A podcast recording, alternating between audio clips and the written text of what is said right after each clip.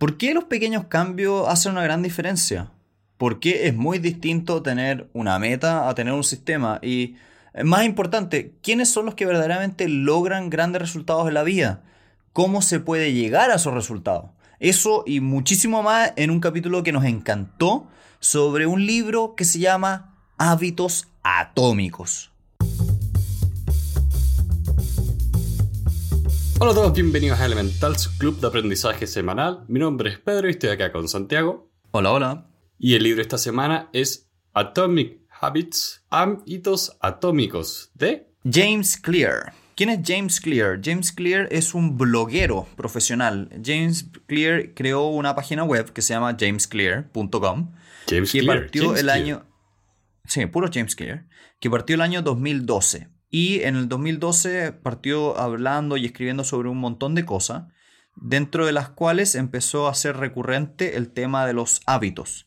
Aún así también él escribía cosas como un newsletter, eh, artículos sobre arquitectura, eh, recomendaciones de libros, artículos de oratoria, eh, artículos de atletismo, porque él además en su vida personal fue atleta de alto rendimiento, específicamente en lo que es el área del béisbol. También escribió artículos relacionados con la fotografía y los viajes. Y en general era una persona que era conocida por tener una newsletter donde habían varios cientos de miles de suscriptores y que el año, creo que pasado, o sí creo que el año pasado, estoy casi seguro que el año pasado, dio nacimiento a un libro que se llama Hábitos Atómicos, que es lo que nos, que nos trae hoy día a este, a este episodio, y que se ha vuelto una verdadera eh, sensación en el mundo. Eh, con su lanzamiento vendió más de 3 millones de, co- de copias y ha, y ha estado considerado como uno de los top sellers en el New York Times durante los últimos meses. O sea, tenemos un bestseller entre las manos. Sí, es un gran bestseller. Y curiosamente, creo que se lo merece. Creo que es un libro Sí. muy bueno. Sí, que, creo que nos ha pasado o puede pasar que un bestseller no significa que es el mejor libro, significa que fue el mejor vendido. Entonces, eso claramente no dice nada de calidad. Lo- Lo que fue un agrado acá que sí fue bueno este libro. Este libro, a grandes rasgos, tiene la siguiente estructura. Es un libro que te va a enseñar a hacer dos grandes cosas. En primer lugar, a crear un buen hábito y en segundo lugar, a romper un mal hábito o un vicio. Y todo esto lo hace en torno a lo que él llama cuatro leyes, que son en modo resumido y solamente desde una perspectiva como de, enumeración. La primera ley es hazlo obvio, haz que el hábito sea obvio. Segunda ley es hazlo atractivo. Tercera ley, hazlo fácil. Y cuarta ley, hazlo satisfactorio. Desde el punto de vista de, los, de, la romp- de romper vicios o malos hábitos, Es lo es opuesto. lo inverso, es lo opuesto. Es, la primera ley es, en vez de, en vez de hazlo visible, hazlo, eh, en vez de, perdón, en vez de hazlo obvio, hazlo invisible. En vez de hacerlo atractivo, hazlo poco atractivo. En vez de hacerlo fácil, hazlo difícil. Y por último, en vez de hacerlo satisfactorio, hazlo poco satisfactorio. Sí, y es bien interesante en ese sentido porque, por un lado, te permite atacar los malos hábitos inmediatamente, te permite formar buenos hábitos y construye mucho sobre investigaciones anteriores. O sea, si alguien se leyó El poder de los hábitos o escuchó nuestro podcast, mucho de lo que hablamos acá hace sentido y se construye sobre ese libro anterior. Mm. A mí lo que me gusta harto de este libro es que me llevé un poco la sensación de, del libro que nos llevamos, o sea, la sensación que me llevé cuando hicimos lectura de Choose FI o Elige la libertad financiera de Chris Mamula, que em, no era nada nuevo, pero estaba tan bien sintetizado, tan orgánico, tan bien ordenado que realmente marcaba una diferencia. Sí, sí, tiene... Hay veces que... A veces siento que podemos dar la impresión equivocada de que un libro solo es bueno cuando dice algo nuevo o es novedoso. Pero este libro es un poco re- un recordatorio de que no importa a veces qué dices, sino también el cómo lo dices. Mm. Porque este libro, por lo menos a mí, me ayudó a hacer una distinción muy importante entre las tareas y metas que me pongo en el día a día y los hábitos que quiero formar. Que tiene una distinción bien sutil que vamos a ir mencionando. Pero a mí me hizo mucho sentido empezar a ver ciertas cosas que hacía como, no como tareas, sino como, ok, este, esta acción es parte de un hábito más grande. Entonces, no puedo ponerla en mi eh, aplicación para manejar tareas, va en mi aplicación para manejar hábitos. Creo que ahí también es un punto importante, Pedro, que para la gente que nos conoce, Pedro y yo somos de esas personas que les encanta como ir optimizando pequeños procesos, mejorando los hábitos, discutiendo. Somos de esa gente que tiene una lista escrita de lo que hace en la mañana. Y creo, creo que por lo, por lo, menos a mí me, me gustó mucho este libro porque es un lenguaje que me es muy familiar, pero además de eso me genera un poco esta sensación de, chuta, esta persona lo sistematizó tan bien que me gustaría cambiar mis sistemas en base a sus sugerencias. O sea, yo quiero aclarar, para mí es menos ser una persona muy ordenada y es más que nada evitar ser un desastre. Sí. yo voy por el otro lado. una persona... Yo soy más ordenado que Pedrito. sí, no, y de, de hecho, a mí me ayuda mucho como forma de un poco evaluarme cómo estoy en cuanto a trabajo, ánimo, ver que también se está manteniendo todos estos sistemas. Cuando tengo en mi aplicación de tareas 15 notificaciones es que algo está mal. Al mm, tiro me levanta una alerta. Y lo importante es, como, para mí, este libro es, es muy introductorio, pero a la vez es muy profundo. Por ejemplo, el, el libro parte hablando un poco de qué son o cuál es la potencia de un hábito y habla de que al final del día los hábitos son como una especie de interés compuesto de la superación propia. Si en verdad quieres una superación a largo plazo, una de las formas de lograrlo es a través de hacer pequeños cambios sistemáticos. Pero a la vez esto es una especie de arma a doble filo, porque si bien los hábitos pueden ser el interés compuesto de la superación propia, también pueden ser el interés compuesto de los vicios una papa frita hoy y un helado mañana pueden transformarse en una vida poco saludable rápidamente. Sí. Acá hay un tema eh, que uno puede explicar de manera muy, muy científica. El cerebro y nuestro organismo en general está más que diseñado, ha evolucionado para ahorrar energía. Es muy importante la eficiencia energética. Entonces, eh, por eso es fácil engordar hoy en día. Y también la gracia de un hábito es que es un atajo en tu cabeza. Hace que tú hagas una acción usando la menor cantidad de energía posible. Eso mm. puede ser para bien y para mal. Entonces ahí está un poco el poder de los hábitos. Y un comentario sobre el título, no sé si te pasó. Yo tengo tan internalizada la idea de atómico como la bomba atómica, como esta cosa grande, que cuando escuché el título Hábitos Atómicos, yo pensé como, oh, potente. Y acá. Sí. Y acá va por el lado opuesto de lo que significa realmente atómico. Átomo, la partícula diminuta. Ya, bueno, yo tuve una, una sensación parecida, pero por un problema de traducción. En español, algo atómico es como algo muy bueno, algo muy espectacular. Oh, la fiesta fue atómica muy bueno. Y uno podría tener, o yo por lo menos tuve una sensación distinta, no lo asocié a la bomba, sino a esta expresión latina o chilena. Y, y cuando efectivamente lo pensé un poquito más en inglés, ahí volví a la idea de átomo. Y sí, estoy de acuerdo a que tal vez el nombre es técnicamente correcto y es, es, es rimbombante, es bueno. Sí. Pero no sé si es que una persona lee el puro título, se da cuenta que se trata sobre pequeños hábitos. No, pero el libro mismo lo menciona y por eso acá también es importante mencionarlo. Acá lo importante de entender estos hábitos es que son pequeños cambios en tu vida que tienen grandes, grandes resultados. Acá él mm. habla mucho de cambia esta mentalidad de tener metas como resoluciones de año nuevo. Las resoluciones de año nuevo son metas y conviértelo en un sistema la meta es importante en el sentido de que tiene que tener un norte, tener una brújula que apunte hacia el norte y el sur magnético, pero es más potente el sistema que puedas construir alrededor. O sea, la gente que tiene dietas exitosas, más que bajar el peso que querían bajar, es bajaste el peso y te mantuviste en el peso sano. Es adquirir el estilo de vida sana. Sí, de hecho el autor ahí hace una distinción que yo nunca había pensado, pero, pero me hace sentido. Él habla de que en realidad tú cuando haces una dieta y solamente estás pensando en un cambio de resultados, sí, efectivamente vas a bajar de los 5 kilos. Pero una vez que obtengas el resultado, es muy probable que dejes de hacer ese cambio. Lo mismo cuando estás empezando a cambiar tus procesos. Sí, de a poquitito vas eh, mejorando tu sistema, tus procesos, tu forma de hacer las cosas, implementando una nueva rutina y vas, vas cambiando.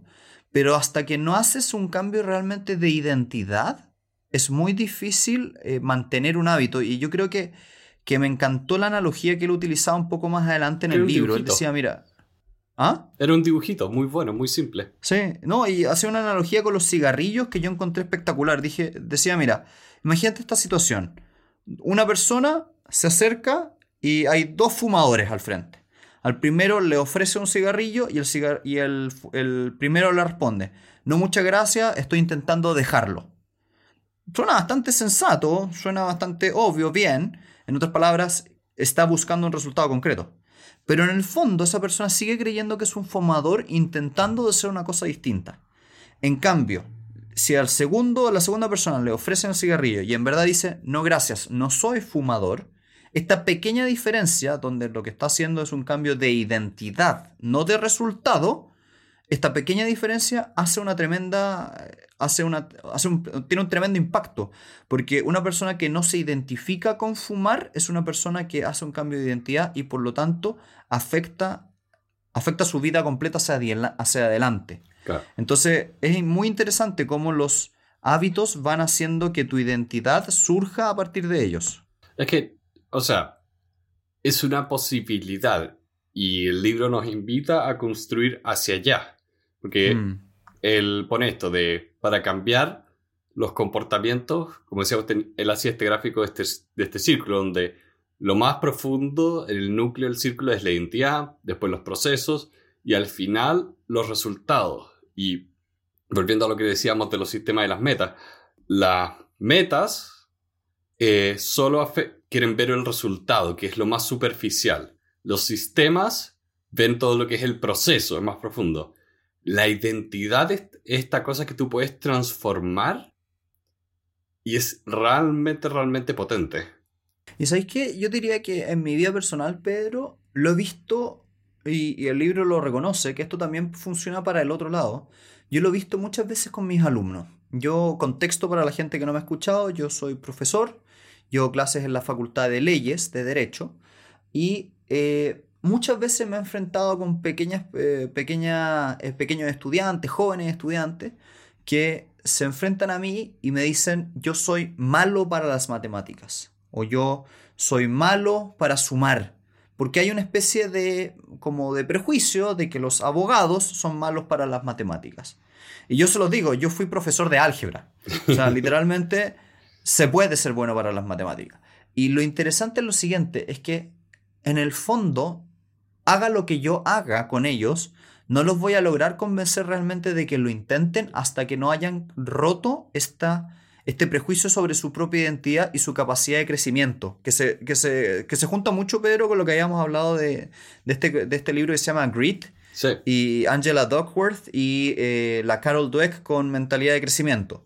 En esta idea de que tú, si no crees que puedes cambiar, no vas a cambiar. No, de hecho, mi magíster sobre innovación y diseño partía un poco educándonos en esto, en tienes que romper estas barreras mentales y está esta típica frase de, mira, no importa si dices que puedes o no puedes, en ambos casos tienes razón.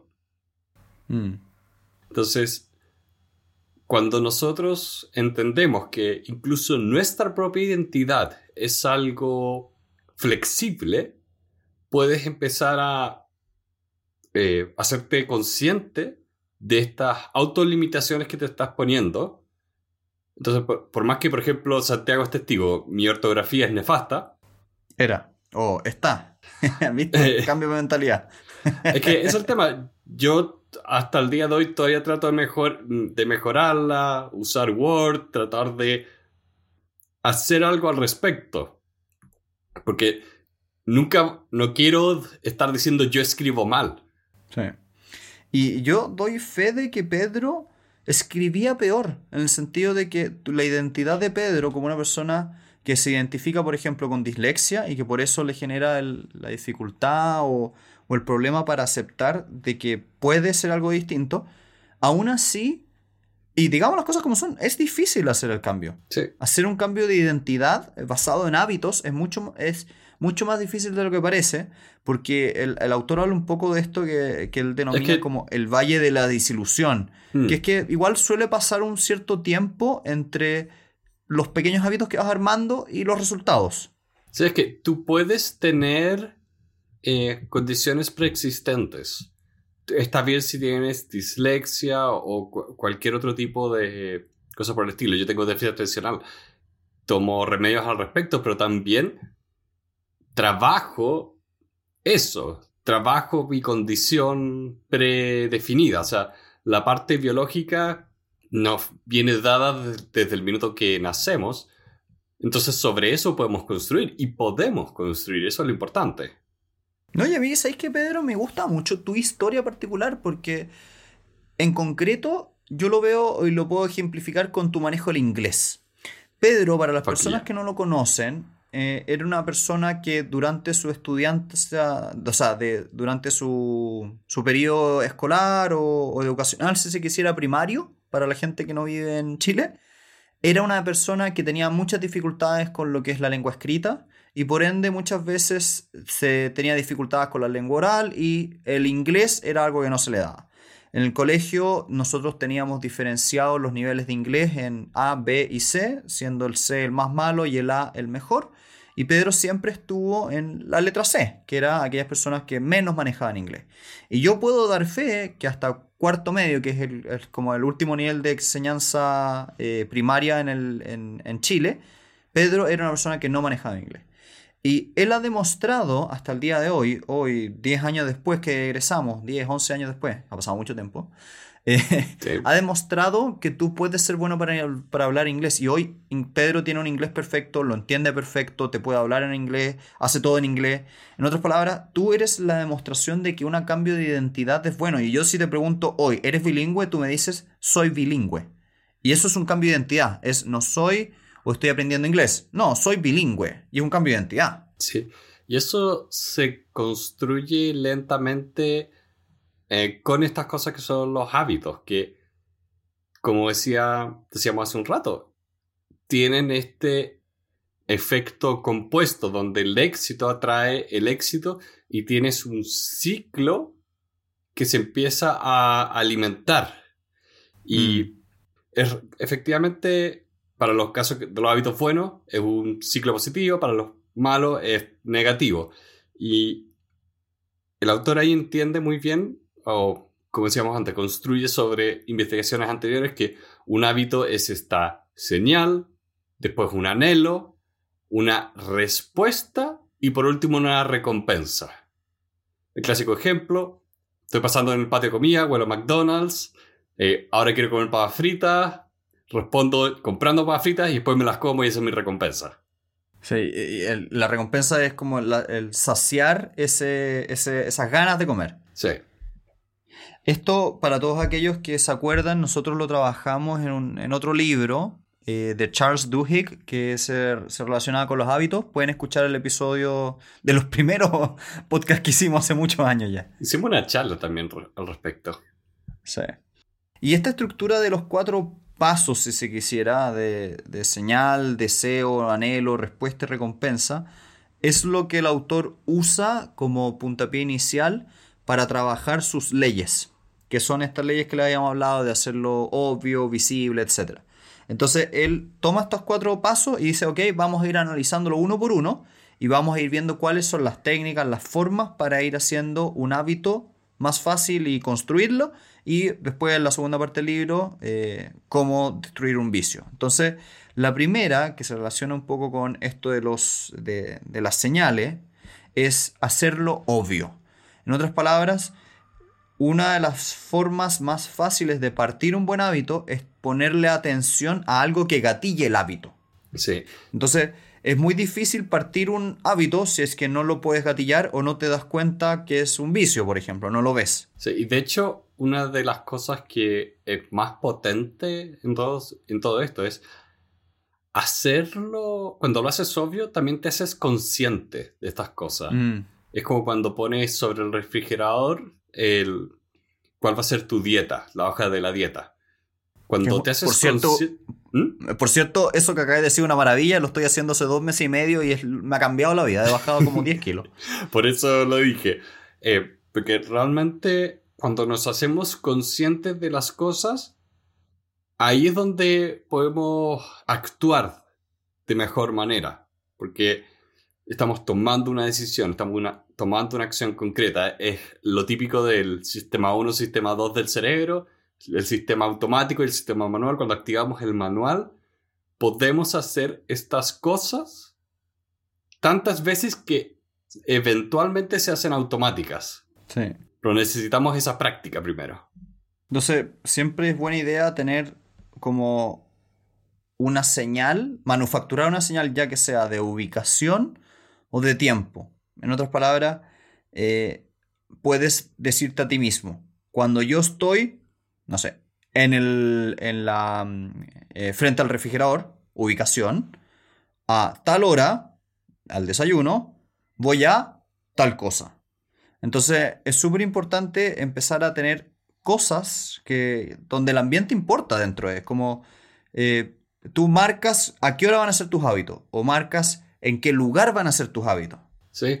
Y estas cosas las puedes probar. O sea, yo le decía a Santiago el otro día que eh, por más que yo quería hacer ejercicio en las mañanas, ahora con que no puedo ir a un gimnasio, me estaba complicando y, te- y tenía que decir, yo ahora en las mañanas no puedo hacer ejercicio como lo hacía antes, tengo que hacer otra cosa. Mm. Entonces ahora he estado eh, leyendo más, meditando, haciendo cosas que me ayudan en la concentración. Y en las tardes es cuando estoy haciendo ejercicio. También eso es importante, no, no sé si lo dicen tanto en el libro, pero tú y yo lo hemos practicado harto, que es importante ir probando rutinas, afinándolas y cambiándolas, aceptando que uno va cambiando. Yo en particular puedo decir, por ejemplo, que lo mismo que Pedro, he pasado a hacer deporte en las mañanas, a hacer en las tardes, a hacer más temprano, un poquitito más tarde. Eh, he cambiado eh, hacer los, los diarios de vía en las mañanas, en las tardes, la lectura en la mañana o en la tarde, al mediodía, entre medio. He ido probando porque siempre hay, es importante reconocer que como tu contexto va cambiando, por ejemplo, tienes distintos trabajos o, o tienes distintos, estás a la universidad o tienes una familia de distinta forma de composición, te nació un hijo, no lo sé, eh, tus tiempos se van modificando y, y es importante reconocer eso, que, pucha, no tienes una vida 100% regular siempre. ¿no? Y por eso es importante recordar que en esta fórmula tú tienes comportamiento, tiempo, ubicación. En ningún momento te están diciendo qué hacer, cuándo hacerlo, dónde hacerlo. Solo te dice que hay un qué, cuándo y dónde. Mm. Tú tienes que ver cuál es el que más se acomoda a ti. Sí. También otra cosa que decía el libro que lo encontré notable. En, en inglés stacking es como poner una cosa arriba de otra. Como un, un Lego se pone arriba otro Lego y arriba otro Lego y arriba otro Lego. Y el autor dice es una técnica, si quieres implementar un nuevo, un nuevo hábito, es utilizar un hábito que ya tienes o que ya creaste y ponerlo encima o relacionarlo con otro hábito nuevo que quieres crear.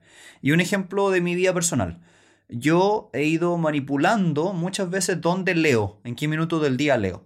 Y me he dado cuenta que a mí me funciona mucho mejor leer en las mañanas antes de entrar al trabajo. Entonces, ¿cómo logré eso? Porque yo ya tenía interiorizado que de, antes de, o sea, después de, de, de desayunar me iba al trabajo, pero me iba antes que parte el día laboral. Entonces yo ya tenía un hábito que me generaba una rutina súper concreta, que es que yo estaba en un cierto lugar, en un cierto momento del día, en- haciendo una determinada cosa. Entonces dije, ok, voy a unir esto a lo otro y me ha funcionado espectacular. Estoy leyendo muchísimo gracias a ese hábito. Sí. Caché que a mí me pasa incluso con cosas tan sencillas que acá de nuevo lo podemos asociar a los malos hábitos.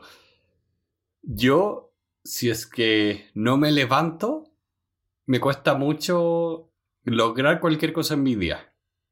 ¿Ya? Eh, es eh, notable, o sea, yo te podría decir, tú puedes decir, ya, pero eh, si lo que quieres hacer es leer, trabajar en el computador, lo podría hacer en pijama. Pero no es tan así cuando hago esto de ducharme, tomar desayuno, hago mi cama, como que cierro una etapa del día. Y es loquísimo, porque efectivamente hago una acción que me lleva a la otra, me lleva a la otra, me lleva a la otra, y después digo, ¿sabes qué? Ahora sí me puedo sentar a leer, ahora sí me puedo sentar a escribir, ahora sí me puedo sentar a trabajar. es, como la es como la importancia del contexto, pero tú al final del día estás armando un set, un contexto donde el hábito es como entre comillas obligatorio. Eh, a mí me encanta, con Pedro lo hemos conversado múltiples veces, a mí me encanta separar espacios.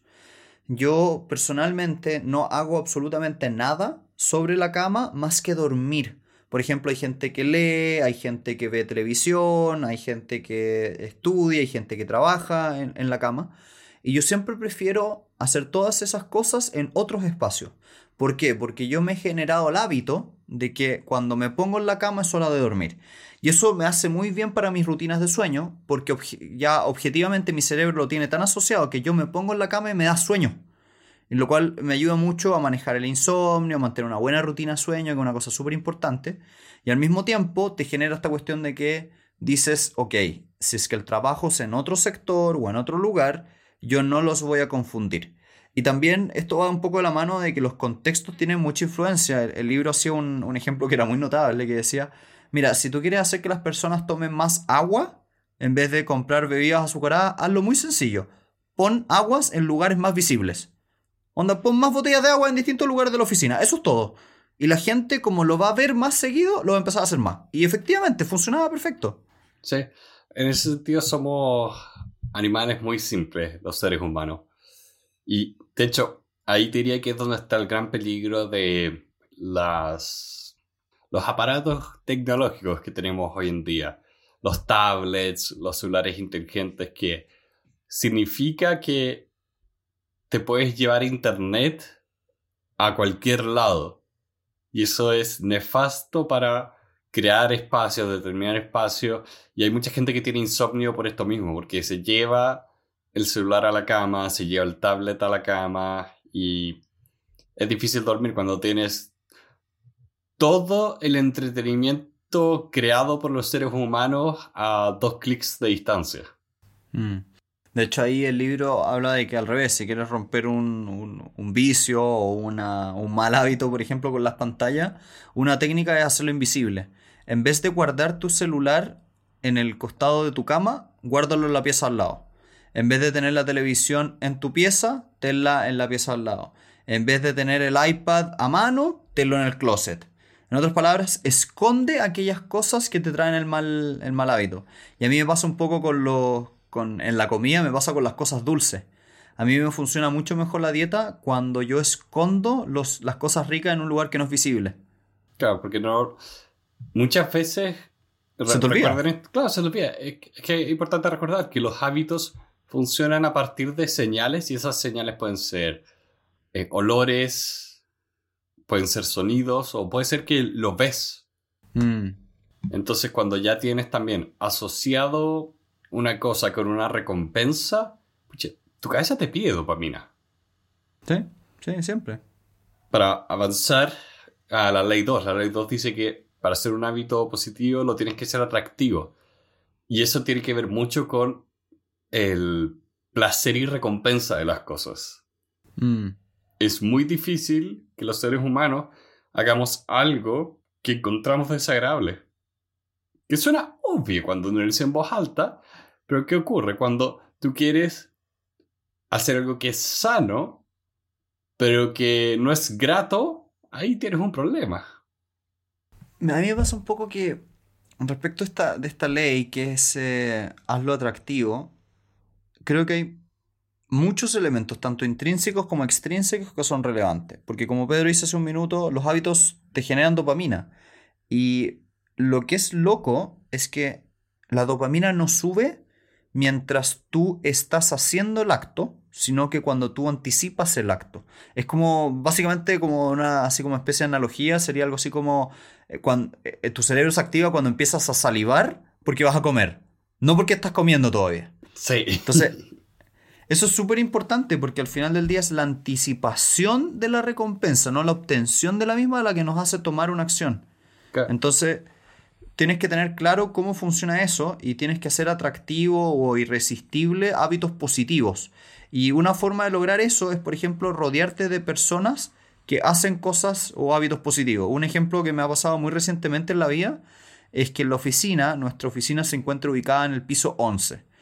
Y hemos creado una cultura donde todas las personas subimos caminando a la oficina por la escalera, en vez de subir por el ascensor. Uno se demora un minuto y medio, no es más que eso, pero se genera un hábito importante. ¿Y cómo lo hemos logrado? Porque hacemos atractivo a los, a los ojos de toda la tribu, entre si se quisiera, el hecho de subir caminando y ser saludable. Entonces es importante empezar a adoptar hábitos que son celebrados y aprobados por la cultura y en otras palabras, rodéate de personas que hacen estas cosas, porque es mucho más fácil salir a trotar a las 5 de la mañana si vas en un grupo de 20 personas y es normal, a ser el único que lo hace. Sí, o sea, imaginen, o sea, primero que nada, los seres humanos somos seres sociales, el poder encajar, el poder pertenecer a un grupo es tan importante. ¿Te acuerdas cuando veíamos en el elemento la tribu? Sí. Y yo te digo, o sea, yo estoy mucho más consciente de mi cuerpo y mi nivel de actividad física porque estoy rodeado de gente eh, como tú, eh, como otros amigos que también hacen mucho deporte.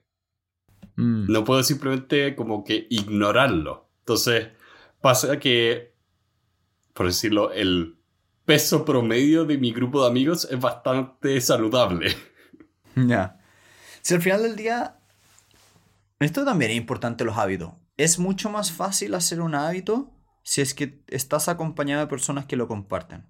A mí me pasa que mi alimentación ha mejorado saludablemente, así, o sea, increíblemente hacia la salud debido a que estoy muy bien acompañado en mi casa. Sí, mi, mi, pareja, si se quisiera, eh, es una maravilla. Entonces ella me ha, me ha ayudado a vivir una vida saludable y para mí es razonable hacerlo así porque estoy rodeado de eso. Este es el tema tendemos a lo socialmente aceptado. Mm. Nos vamos a hacer lo socialmente aceptado, pero tendemos hacia allá. Por eso, en la mayoría de los grupos, la gente bebe alcohol, porque es socialmente aceptado. No todos son alcohólicos, pero la mayoría de las personas toma. Y dentro, de, dentro de eso hay excepciones. Santiago, Santiago es una, por eso digo que tendemos hacia allá. Entonces, No, es que creo que es muy importante tener esto en cuenta y fue una de las partes favoritas para mí del libro, de esto de el componente social de los buenos y los malos hábitos. Mm. También creo que lo hablan un poquito más adelante en el libro como una estrategia, pero Pedro y yo lo hemos usado varias veces. Es mucho más fácil crear un hábito si tienes un compañero o un amigo o una pareja que te acompaña en el hábito y al cual le puedas rendir cuentas. De hecho, el, autor habla un poco más adelante de incluso llegar a escribir y hacer un contrato con esta persona, creo un poquito excesivo, pero, pero en general el concepto es, el mismo, es no intentes correr contra tu identidad de manera sola, hazlo acompañado con tu tribu, es mucho más fácil. Sí, es más entretenido. Sí. Después la tercera ley habla sobre hacerlo sencillo o hacerlo fácil. Y a mí me hace infinito sentido esta cuestión, porque para mí una de las estrategias que mejor ha funcionado para ser una persona saludable ha sido tener una estrategia que me hace fácil el comer sano. ¿Y cuál ha sido esa? Que yo hago una cuestión bien loca, que es que como yo sé que mi cerebro tiende a elegir cosas no saludables cuando estoy con hambre, solamente pido la comida una vez habiendo comido. Es decir, cuando ya estoy sin hambre en el estómago. Nunca hago la orden de comida porque yo pido comida a domicilio, pido el supermercado a domicilio. Nunca la pido, sino hasta después de haber desayunado, después de haber comido, lo que sea. Ah, no tenía idea. Primer truco. Primer truco. Y segundo truco para hacérmelo fácil es que yo no compro cosas poco saludables en ese supermercado. Entonces para mí es muy fácil no comer mal porque no están esas opciones. Y uno siempre va a encontrar sus propias debilidades. O sea, yo hice eso una vez y dije, ah, ¿sabes qué? Ahora que estoy haciendo las, las compras, puedo comprar maní japonés. y compré medio kilo de maní japonés para que me durara la semana. Y me duró ese día. Lo cual evidentemente significa que ya nunca tienes que volver a comprar tanta cantidad de maní.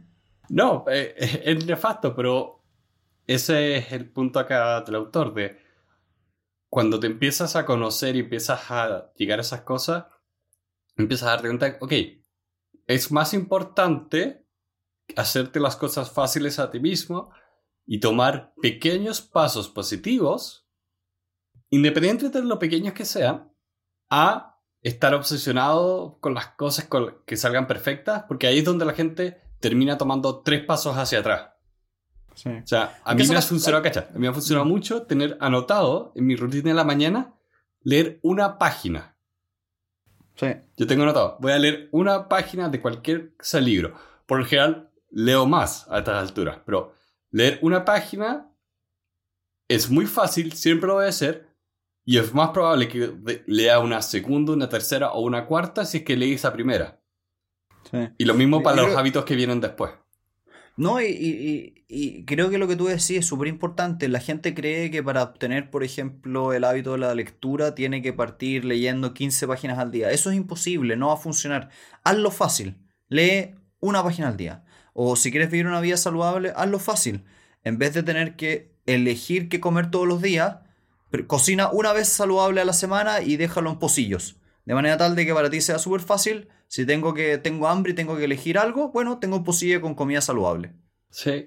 Eh, la ley del menor esfuerzo es la que todos aplicamos, nos guste o no, porque, como les decía, los seres humanos, nuestro, nuestra biología misma está hecha para ahorrar energía, el cerebro trata de ahorrar energía, nuestro cuerpo trata de acumular grasa porque piensa que al día de mañana no va a haber eh, comida. Entonces, es muy importante tener en consideración esas cosas y vamos a hacer lo que se nos haga más fácil. Por eso eh, todos los vicios son tan fáciles. Es fácil caer en ellos y sin entrar en cosas conspirativas. Las, cosas, las tabaqueras eh, o estas empresas que eh, venden casinos virtuales. Se lo tratan de hacer lo más fácil del mundo porque saben que así es como la gente entra por inercia. Y es importante porque al final del día uno tiene que seguir lo que el autor dice, la regla de los dos minutos. Tú tienes que enfocarte en partir el hábito. Y el partir el hábito que dure dos minutos. En otras palabras, no te preocupes de leer. Preocúpate de sentarte a leer la primera página. Ese que ese sea el hábito. El resto da lo mismo. Porque el resto se va a hacer solo. Lo importante es la partida. Y a mí me gusta harto el ejemplo que el autor daba a este respecto de, de el ponerse la ropa de deporte. A mí me mm. encanta. Porque a mí uno de los trucos personales que más he seguido a este respecto, y me encantó que lo dijeran en el libro, eh, es que para mí se hace infinitamente más fácil hacer deporte en las mañanas, porque para mí es, me levanto y me pongo la ropa de deporte y las zapatillas. Con eso, hasta ahí termina el hábito. Y con eso es inevitable que ya estoy zapatillas, no me vuelvo a meter a la cama y termino haciendo deporte. Pero el hábito partió por cuando estoy con dificultades, mi, énfasis no es hacer deporte, es cambiarme la ropa. Ahí está el énfasis.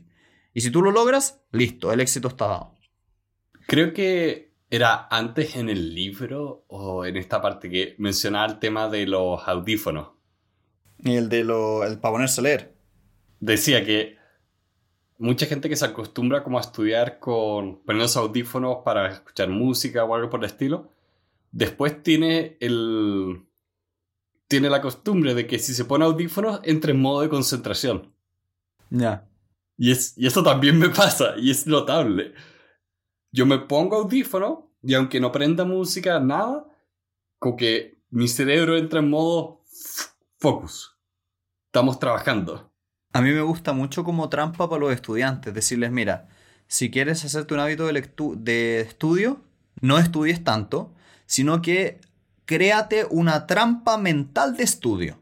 Por ejemplo, selecciona un tipo concreto de música, no sé, música clásica, por ejemplo, o música electrónica, o música instrumental, y solamente estudia poniéndote esa música.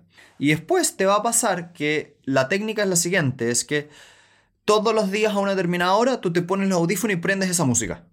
Y de manera casi que automática, así como, ah, sabes que este es el momento de estudiar. Y después lo va a tener tan asociado que simplemente puedes automatizar que a una determinada hora se te prenda esa música. Y si se prende la música, oh, esta es la hora de estudiar. Y listo, creaste el hábito. Pero la técnica estaba en que tú hiciste el hábito bueno, inevitable, porque ya te condicionaste a ti mismo. Sí. Lo importante acá es que creo que no lo hemos mencionado tanto como debería, irónicamente, porque el punto que hace el autor es repetición. La repetición hace que estas cosas se hagan permanentes. La repetición no crea maestría, crea permanencia. Entonces, acá repites, repites las cosas hasta que efectivamente creas el hábito, que se demora. Esto tiene tiempo. Me gustó eso que dices, Pedro, porque él dice una cosa que a mí... Yo, eso fue una de las cosas que aprendí en este libro. Una cosa que a mí no me hacía, no me era obvia. Que la típica pregunta es, ¿cuánto tiempo te demoras en formar un hábito? Y la respuesta es, da lo mismo. Lo que importa es la cantidad de repeticiones. Entonces, si tú quieres formar un hábito, es más importante repetirlo muchas veces, aunque sean por corto tiempo, más que eh, hacerlo por mucho tiempo. Entonces, la clave está en repítelo cuanto más puedas y más rápido se va a formar. Y tiene una razón neurológica que me, hizo todo el sentido de la Tierra. Cuando uno hace una cosa, tu cerebro, las neuronas, se, para, para ponerlo como visual, se tejen de una determinada forma. Y una vez que dejas de hacerlo, se destejen. El problema, o sea, no el problema, lo positivo de esto es que mientras más repites una forma, se teje más eh, fuertemente una determinada figura y una vez que formas un hábito, el tejido queda como entre comillas estático. Entonces para ti es muy fácil activar ese lado de tu cerebro. Entonces lo importante es repite, repite, repite, repite. Claro, porque con eso tu cerebro se da cuenta que, ah, esto lo hacemos tantas veces que es más eficiente dejarlo estable a que estar tejiéndolo una y otra y otra vez. Por último, el libro cierra con la cuarta ley que él llama hazlo satisfactorio o hazlo rico, agradable. Y en otras palabras, es algo súper obvio, que es que todos somos más propensos a hacer algo que nos da un placer, una, una... obviamente el, el cerebro nos es rico. el cerebro humano evolucionó para priorizar recompensas inmediatas, eso es evidente. Entonces, esto puede generar muchos problemas porque muchas veces el beneficio inmediato no es el beneficio lejano. El clásico ejemplo es la comida chatarra. La comida chatarra nos da un beneficio actual muy agradable, es muy sabrosa, pero nos da un detrimento futuro. Entonces, una de las técnicas que yo he estado, de hecho, últimamente dándole muchas vueltas a esta idea porque me parece fascinante, por ejemplo, el mundo de las finanzas personales, es que tú tienes que asociar lo más rápido posible un comportamiento a un resultado satisfactorio. Tienes que ver el resultado lo más rápido que puedas. Entonces, tienes que usar formas o estrategias que te permitan visibilizar tus hábitos y sus consecuencias. Y, por ejemplo, tienes tener un calendario donde tú vayas viendo el avance hace toda la diferencia. Mi ejemplo particular ha sido con la dieta, donde yo he ido anotando mi porcentaje de grasa en mi peso todos los días y he empezado a verlo bajar. Entonces veo de manera inmediata, al tiro, el, sentimiento de satisfacción que esto va funcionando. Y al revés, cuando empiezas a salirte de la dieta y a romperlo, se hace visible tu vicio. Yo, le contaba a Pedro, lo llamé la otra vez, entusiasmadísimo, le decía, por fin lo vi yo no, no, les estoy, no les estoy diciendo, no, les miento al decirle que he hecho dietas durante 10 años y siempre bajo mucho y pues subo mucho. Bajo mucho y subo mucho. Y esta ha sido la primera vez que vi, o textual, lo vi en el calendario. Tenía todos los días alimentación saludable, saludable, saludable, saludable. Y de repente llegué a la meta, mi meta final, y me empecé a dar cuenta que llevaba 4 o 5 días rompiendo la dieta. Y era porque mi cerebro había dicho, llegué a la meta y no tengo que seguir haciendo dieta. Y ahí fue donde vi y visibilicé el vicio, mi rebote. Y ahí es donde empecé a decir, no, ahora yo soy una persona saludable, independiente de que yo tenga un determinado porcentaje de grasa o, o lo que sea, yo voy a ser una persona que sistemáticamente come sano. Y he logrado mantener un peso durante mucho más tiempo de lo que había logrado nunca. Sí, cacha que, de hecho, ahí es donde yo decía que hay una diferencia sutil entre una tarea y un hábito, porque, o incluso más preciso, las tareas que forman un hábito, como por ejemplo el tema de lectura, ya, yo quiero tener el hábito de lectura, eso significa leer tantos minutos todos los días. Y eso yo lo estaba llevando en mis eh, aplicaciones de tareas, eh, To Do, Todoist, y no me estaba funcionando porque no tenía eso que ahí menciona Santiago, de que no, no estaba haciendo visible la repetición, no estaba haciendo visible la cadena, o no estaba haciendo visible que una cosa no la estaba haciendo. Por ejemplo, ahora empecé a usar una aplicación que se llama Avitaka.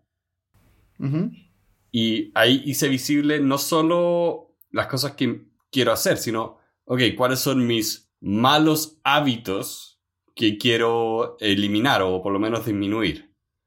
Entonces ahí puse el tiro como, ok, este es un hábito eh, que quiero sacar, entonces jugar videojuegos entre 2 y 4, ese es mi horario permitido, fuera de eso está malo. Ya. Eso no tenía cómo convertirlo en una tarea en mis otros sistemas. Ya. Porque, claro, puedo poner que está hecho, pero no significa nada porque no hay un registro, no se hace visible nos hace satisfactorio. Incluso podrías verlo desde la otra perspectiva. Tú podrías hacer que ese comportamiento que quieres evitar sea más doloroso con una persona que te ayude en, romper el vicio. Por ejemplo, si Pedro eh, durante su horario laboral juega un videojuego, tiene que pagarle X cantidad de dólares a un amigo. Y con eso hace más doloroso y menos satisfactorio, por lo tanto, el hacer o romper ese hábito. Entonces es súper entretenido como con una, con una pareja, con un amigo, con un familiar, tú puedes romper vicios a través de específicamente ponerle un costo adicional al vicio. Sí, yo ahí igual desacuerdo un poco, estoy un poco desacuerdo con el autor, creo que el, la parte social es más fuerte, no te vaya a pasar de que conviertes algo en un sistema transaccional. No, estamos de acuerdo tienes que, tampoco tienes que ponerle un precio al, comportamiento negativo. Como eh, ah, me acuerdo un libro que leímos, Pedro, que se llama eh, Precisiblemente, irracional. Estaba pensando el mismo. Sí, que decía, para la gente que no escuchó el episodio, que una de las cosas contraintuitivas es que muchas veces los comportamientos sociales son aceptados o reconocidos o repetidos por el hecho exclusivo de que son eh, son respetables socialmente. Pero si tú les pones un precio, las personas como que lo dejan de respetar desde un punto de vista social y, lo pagan. El ejemplo era, si es que las personas llegan atrasadas a buscar sus hijos al jardín infantil, eh, recibían una sanción social. Pero después les pusieron una multa. Es decir, si tú te demorabas en venir a buscar tus hijos, pagabas una multa. Y las personas empezaron a demorarse mucho más. ¿Por qué? Porque sabían que había un precio por pagar y estaban dispuestos a pagarlo. Sí. Entonces, contraintuitivo, pero funcionaba. Sí. Estacionarse mal en la calle es una forma de tener estacionamiento pagado caro. El libro termina con una parte como de profundización que es bastante entretenida, es bastante potente, pero en este minuto no, no la vamos a profundizar porque llevamos un buen rato. Y, y yo quería decir que estoy muy contento con este libro. La verdad las cosas es que no me dijo nada muy nuevo, pero lo sistematizó tan bien y lo hizo tan fácil a la lectura que da gusto cuando uno lee un libro así. Sí. O sea, gente, cada capítulo tenía su resumen al final. Y al final de cada ley había un resumen de todo. Es perfecto para leer y releer, especialmente unas como grandes formas de, leer libros, que lo vimos de hecho en un libro de cómo leer libros, es que tú ves los contenidos, ves si puedes un resumen antes, como que tienes la idea más grande y general antes de irte a los detalles. Este libro es perfecto para eso. Además tiene la característica que está muy bien escrito. En la narrativa es muy ágil, es muy rápida, los ejemplos están bien seleccionados, es entretenido, tiene humor, es muy buen libro. Sí, fue un grato, grato descubrimiento. Sí. Así que con eso, nuevamente, como siempre, estamos muy contentos porque ustedes nos hayan acompañado el día de hoy. Les queremos dar las gracias particularmente a las personas que nos ayudan mes a mes. Eh, ustedes si nos quisieran ayudar pueden meterse a elementalpodcast.cl donde podrán ver cómo ayudarnos. Y además queremos darles la invitación a que nos escriban directamente en las redes sociales, en, en los comentarios de YouTube, porque ahí podemos comunicarnos y conversar sobre este interesantísimo libro. Les damos muchas gracias a todos por su tiempo y les deseamos una muy buena semana. Adiós.